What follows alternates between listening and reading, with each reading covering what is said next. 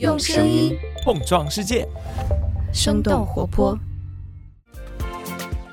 Hello，我是监制一凡。早咖啡正在招募实习生和全职的节目监制，欢迎你加入我们，一起来发现有洞察、有意思的商业科技话题。具体的联系方式可以在节目的文案中找到。现在，先让我们开始今天的节目。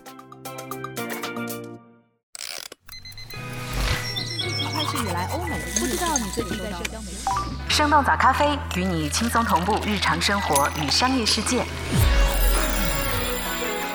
嗨，早上好呀！今天是二零二三年的七月二十四号，星期一。这里是生动早咖啡，我是来自生动活泼的梦一，几条商业科技轻解读，和你打开全新的一天。由于和电影公司流媒体平台的谈判破裂，美国当地时间七月十三号，好莱坞演员工会组织 SAG-AFTRA 宣布，从当天深夜开始正式进行大罢工，所有的成员立即放下所有工作，加入此前美国编剧协会 WGA 已经坚持了两个多月的罢工阵线。SAG-AFTRA 是好莱坞最重要的工会组织之一，他们旗下拥有十六万名的会员，从汤姆·克鲁斯到安吉丽娜·朱莉，再到梅丽尔·斯特里普、詹妮弗·劳伦斯等等，可以说大部分我们熟悉的好莱坞一线明星都是这个工会的会员。根据《纽约时报》的报道，这是好莱坞历史上规模最大的罢工，有可能导致美国电视剧和电影制作的完全停滞。而上一次好莱坞演员和编剧们的联合抗争，还是在1960年，那时的美国总统还是约翰·肯尼迪。时隔六十三年之后，为什么今天的好莱坞的演员和编剧们又重新站在了一起？这场双重罢工正在给好莱坞带来怎样的直接影响？我们今天的轻解读就与此相关。在这之前，我们先来关注几条简短的商业科技动态。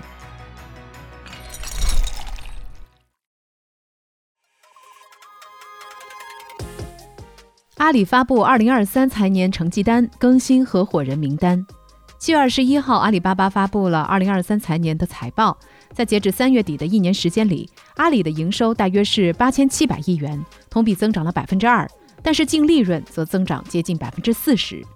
从各个业务来看，淘宝、天猫、盒马依然是贡献营收最多的业务板块，但是交易额增速放缓，营收下滑。云计算业务的收入也正在放缓。相比之下，菜鸟和国际业务的增长更加亮眼。菜鸟集团在上一个财年实现了百分之二十一的营收增长，在阿里各大业务集团中增速最高。作为有希望最早独立上市的业务之一，菜鸟也在上个月表示将会推出自营快递业务。菜鸟集团的 CEO 万林也首次进入了阿里集团合伙人名单。这次成为合伙人的还有国际数字商业集团的 CEO 蒋凡，包括了 Zada、速卖通等业务在内的国际数字商业集团，在2023财年的营收增速仅次于菜鸟。蒋凡本人还担任了淘宝、天猫和菜鸟另外两大业务集团的董事。奈雪开放加盟，依旧坚持大店模式。七月二十号，奈雪的茶正式开放了加盟。目前，奈雪的茶已经在全国接近一百个城市开出了超过一千两百家直营门店。下一阶段，他们将通过合伙人计划加速市场拓展和品牌覆盖。根据奈雪的合伙人政策，加盟门店的面积要在九十到一百七十平方米的范围之内。开一家加盟店的投资预算至少需要九十八万元。相比于喜茶加盟店四十到五十平方米的门店面积和四十万左右的投资预算，奈雪的加盟依然想要走大店模式。而且，奈雪对加盟商在资金储备、运营经验和商业背景上都提出了很高的要求，希望能够吸引到优质的加盟商。奈雪计划在今年新开六百家门店，而去年开放加盟的喜茶已经在今年上半年开出了一千家门店，这个数字几乎达到了奈雪全部的门店数量规模。根据界面新闻的分析，大店模式很难获得和喜茶一样的扩张效率，而且奈雪开放加盟的目的就是拓展下沉市场。在各大品牌都在加速拓店的情况下，优质的加盟商已经不多。奈雪设置的高门槛会把大部分加盟商排除在外。新东方成立新公司进军文旅行业。根据第一财经七月十九号的报道，新东方注册成立了一家新的子公司，叫做新东方文旅。随后两天，新东方宣布将会从溯源地旅游、文化旅游切入到文旅产业的赛道。目前，新东方已经在甘肃、浙江、新疆等地设立分公司，发布了多条旅游线路。早在2020年，新东方就投资过一家旅游内容平台，来开发研学课程相关的内容。俞敏洪也曾经在直播间表示，新东方想要培养出一批能够讲课的导游。东方甄选去年年底开设的子账号“看世界”已经有了接近三百万的粉丝，在全国各地直播的同时，销售当地的特色商品。俞敏洪此前表示，作为直播电商平台，东方甄选是有天花板的。海通证券的数据显示，今年前三个月，东方甄选的观看人次和成交额和去年下半年相比都有所下降。界面新闻认为，新东方选择文旅赛道作为新的增长曲线，在于文旅赛道市场规模足够大，而且文旅经济也正在逐步回暖。上海网约车运力饱和，暂停办理网约车证。七月二十一号，上海市道路运输管理局宣布，将会暂停受理网约车营运能力的核查业务。从九月开始，暂停受理网约车的运输证核发业务。通告还表示，目前上海市大约有七点六万辆具有车辆运输证的网约车，暂停办理不会对市民出行造成较大的影响。我们节目在六月的时候也提到过，长沙和三亚也采取了类似的措施，暂停了当地网约车运输证的办理。深圳市交通运输局在十天前发布的报告也显示，今年上半年深圳市网约车每天完成的订单量大约是十三单。深圳的行业运力与需求已经达到了饱和状态。第一财经的报道显示，今年六月全国的网约车订单量是七点六三亿单，和二一年同期相比增长了百分之九。但是车辆和司机的增长速度更快，其中网约车驾驶员证的发放量增长了百分之六十六，车辆运输证更是增长超过了八成。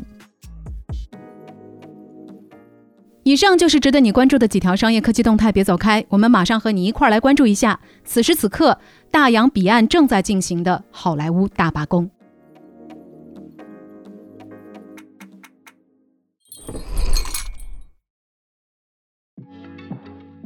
欢迎来到今天的轻解读。如果你正在急切的等待着新一季的《怪奇物语》《最后生还者》或者是《白莲花度假村》的话，那很有可能在接下来的这段日子里，你要失望了，因为这些剧集的主创们都集体放下了自己手边的工作，正在与成千上万名的好莱坞演员和编剧们一起进行着一场六十多年以来规模最大的行业罢工。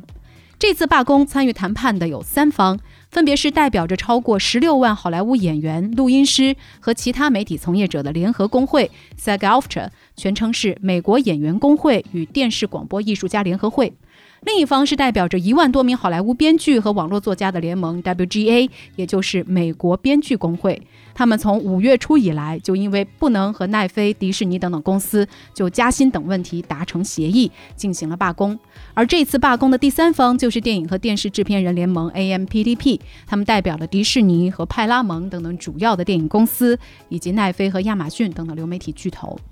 每隔几年，演员工会都是要和代表着资方的电影和电视制片人联盟来谈劳动合同。上一份合同是二零二零年谈好的，在今年六月底到期，所以需要再次谈判。受之前美国编剧工会罢工事件的影响，演员工会非常振奋，他们拿出了一份比往年长三倍的新合同，要求影视公司提高待遇。然而资方对于这些要求不予理会，他们说这些诉求都是异想天开，不可能实现。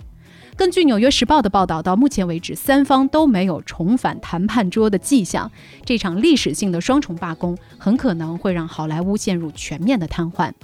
根据娱乐行业媒体 Variety 的梳理，目前罢工造成的直接影响主要有三个方面。首先，大多数原定于今年九月推出新一季的剧集可能会推迟，比如说《怪奇物语》和《使女的故事》等等。电影因为制作一般需要两到三年，因此直接影响有限。但是正在制作的电影可能会受到停工的影响，比如说《阿凡达三》《阿凡达四》以及《角斗士》续集等等。预计后续还会有更多计划中的影片将被搁置。另外，今夜秀等等脱口秀节目也进入了停顿状态。与此同时，有线电视网和流媒体平台接下来将会更加依赖真人秀和其他非剧本节目。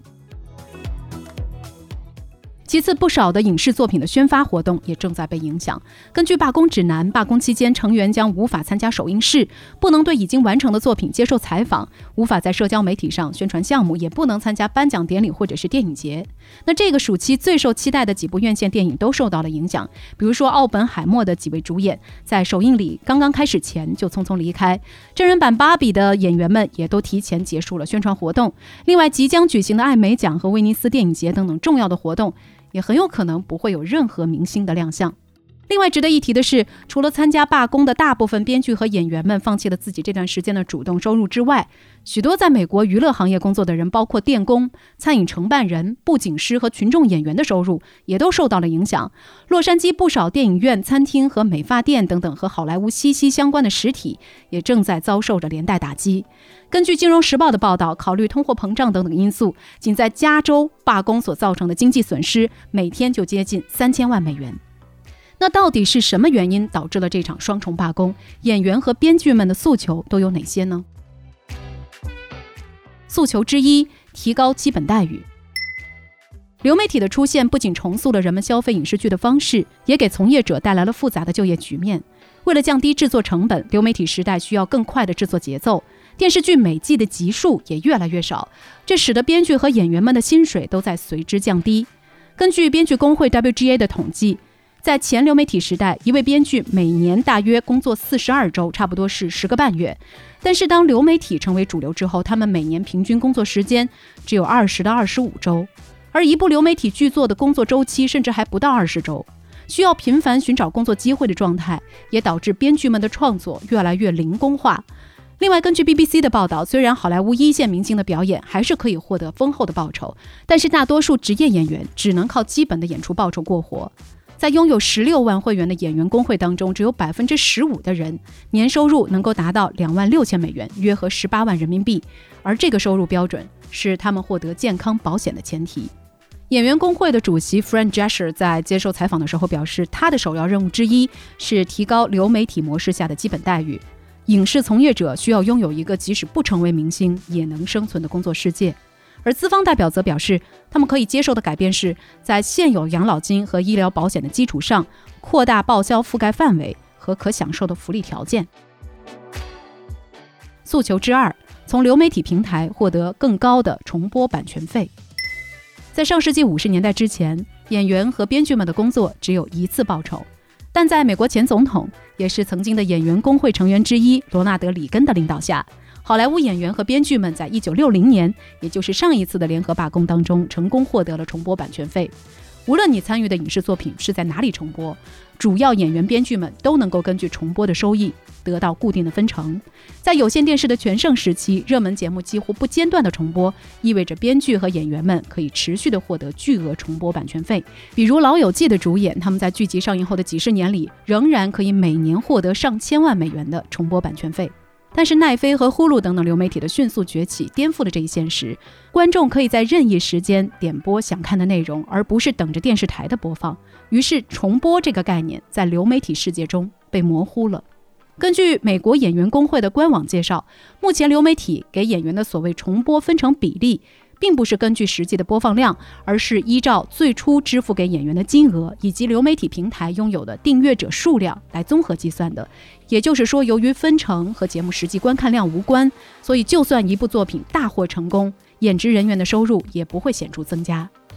根据《华盛顿邮报》的报道，有大量的演员和编剧们都表示，他们的重播版权收入在急剧下降，甚至很多时候少到可以忽略不计。这一变化正在摧毁他们的生计。曾经获得艾美奖提名，在《This Is Us》我们这一天这部剧当中扮演女主角的 Many Moore 表示，作为这部热播剧与呼噜签订协议的回报，她曾经收到过一分到八十一美分不等的支票。工会希望流媒体平台用播放量来代替重播，当一部剧的播放量达到某个数量之后，就给演员支付重播版权费。而影视公司和流媒体的代表则表示，平台无法支付这么多的费用，并且播放量属于商业机密，不能公开具体情况。诉求之三：防止人工智能侵犯他们的工作。尽管无数的科幻大片都已经警告了人工智能的危险，但是他们却没有预料到它会导致好莱坞几十年来的首次重大罢工。在演员工会和制片公司谈判的时候，就举出了一些让演员们深感担忧的例子。今年，好莱坞老牌明星哈里森·福特继续担纲主演的《夺宝奇兵五》大火。片中利用人工智能技术，使福特整整年轻了四十岁。另外，在《复仇者联盟四：终局之战》当中，钢铁侠、美国队长、黑寡妇等等角色都通过 AI 技术实现了不同年龄段和外貌的变化。但是，制片方是否有权采集和使用演员的这些数据？知识产权该属于谁？演员们能否从自己的数字人表演中获得收益？这些关键问题到现在都没有答案。工会希望通过在未来的合同中添加知情同意，来保护成员避免因为不受监管的使用人工智能而造成收入的损失。某些类型的 AI 使用必须予以披露和补偿。但资方的代表认为，电影公司只需要支付演员当天的工作报酬，他们的肖像就可以在电影当中被反复复制。与演员的担忧比较相似，编剧们同样担心制片和平台公司为了节省开支，会用人工智能海量炮制剧本内容。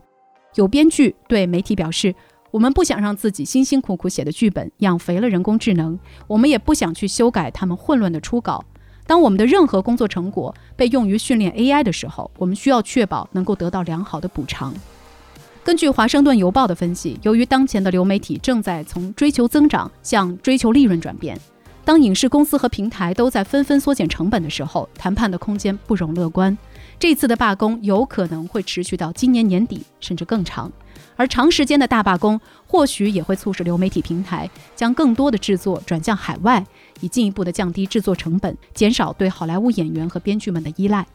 那聊到这儿，也想来问问你，你会如何看待影片当中的数字人呢？当你喜欢的演员不再亲自表演，而是由人工智能来代替时，这样的改变会影响你的观影体验吗？欢迎在我们的评论区和我们一块来聊聊吧。